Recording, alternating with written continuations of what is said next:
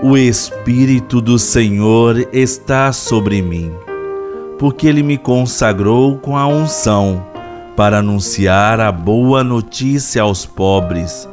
Enviou-me para proclamar a libertação aos presos e aos cegos a recuperação da vista, para libertar os oprimidos e para proclamar um ano da graça do Senhor. Minha amiga, meu amigo, a você muita paz e todo bem.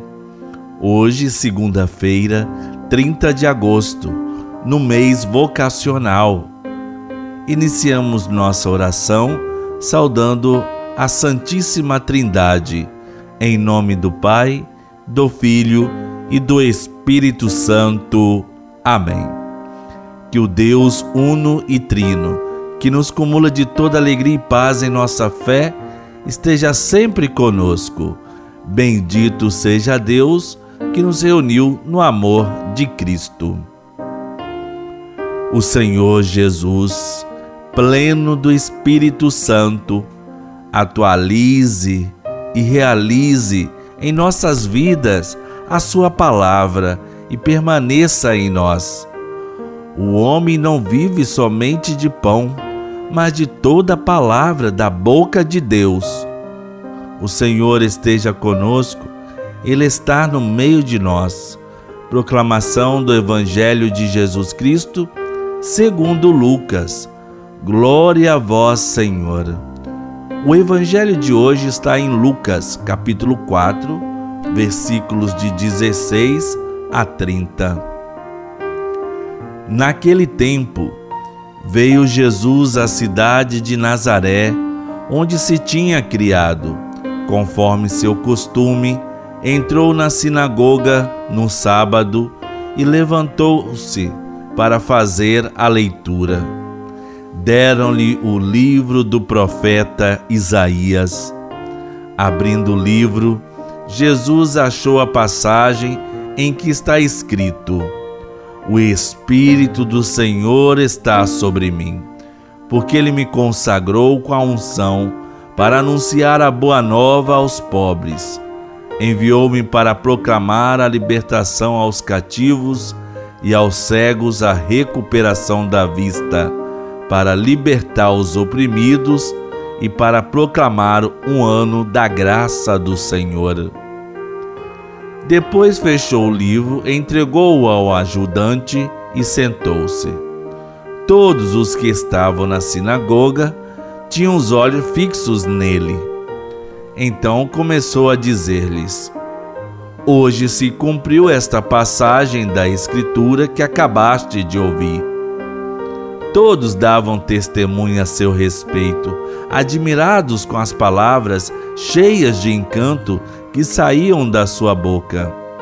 E diziam: Não é este o filho de José?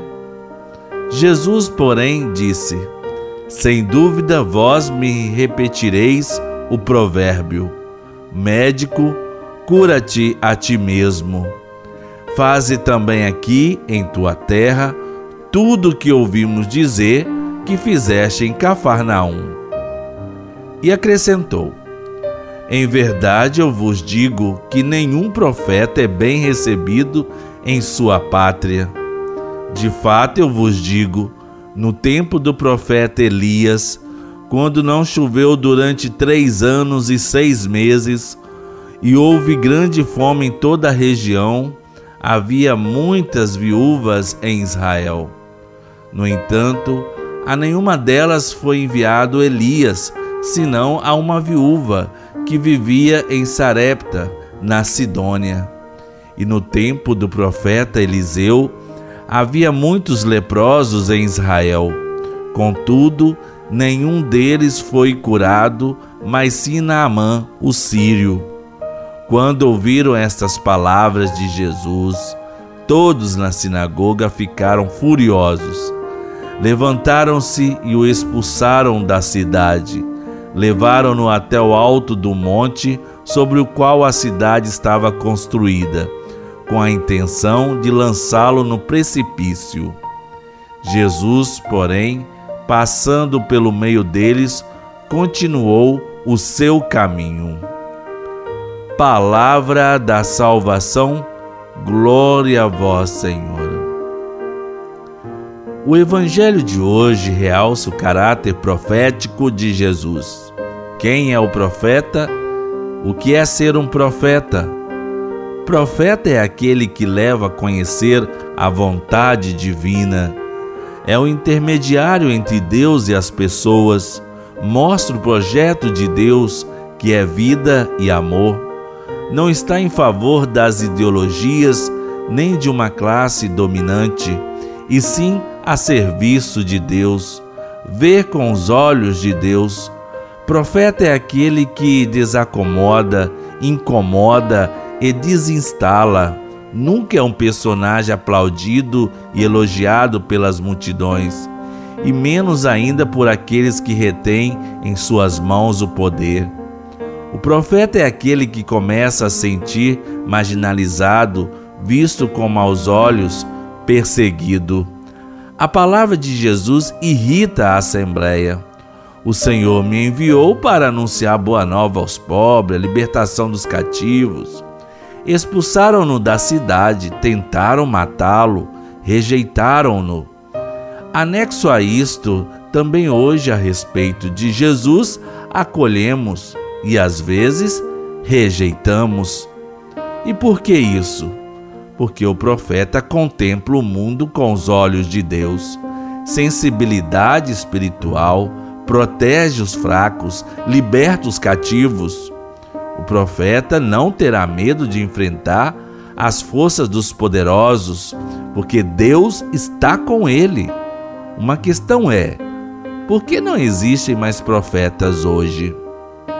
Os sinais, milagres, não se realizam como prodígios e nem como mágicas, e sim resgata a dignidade do ser humano. São sinais proféticos.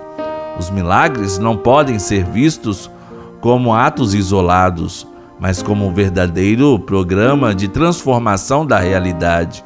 Uma mudança radical das condições que diminuem ou até matam a vida e a liberdade do povo. Oxalá que a palavra de Deus nos faça renovar a nossa vocação profética de anunciar, denunciar e ser sinal do reino com a força do Espírito Santo. Oremos. Deus do universo, fonte de todo bem, derramai em nossos corações o vosso amor e estreitai os laços que nos unem convosco para alimentar em nós o que é bom e verdadeiro. Por Cristo nosso Senhor. Amém. Rezemos com amor e confiança a oração que o Senhor nos ensinou. Pai nosso que estais nos céus, santificado seja o vosso nome. Venha a nós o vosso reino Seja feita a vossa vontade, assim na terra como no céu. O pão nosso de cada dia nos dai hoje. Perdoai-nos as nossas ofensas, assim como nós perdoamos a quem nos tem ofendido. E não nos deixeis cair em tentação, mas livrai-nos do mal, pois teu é o reino, o poder e a glória para sempre. Com Maria Santíssima, aprendemos a acolher Jesus Cristo, a amá-lo, a imitá-lo, a testemunhá-lo na nossa vida, contemplando o mistério da encarnação do Filho de Deus em nossa humanidade por meio do sim da Virgem Maria. Rezemos. Ave Maria, cheia de graça, o Senhor é convosco. Bendita sois vós entre as mulheres e bendito é o fruto do vosso ventre, Jesus.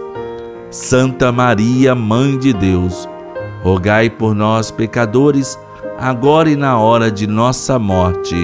Amém. Nosso auxílio está no nome do Senhor. Pela intercessão de Santa Rita de Cássia, advogada das causas impossíveis, desça sobre nós, eu, você, a bênção do Deus de amor e misericórdia Pai, Filho e Espírito Santo. Amém. Tenha uma boa semana e permaneçamos na paz de Jesus e na proteção de Nossa Senhora. No amor de Santa Rita, nunca estaremos sozinhos.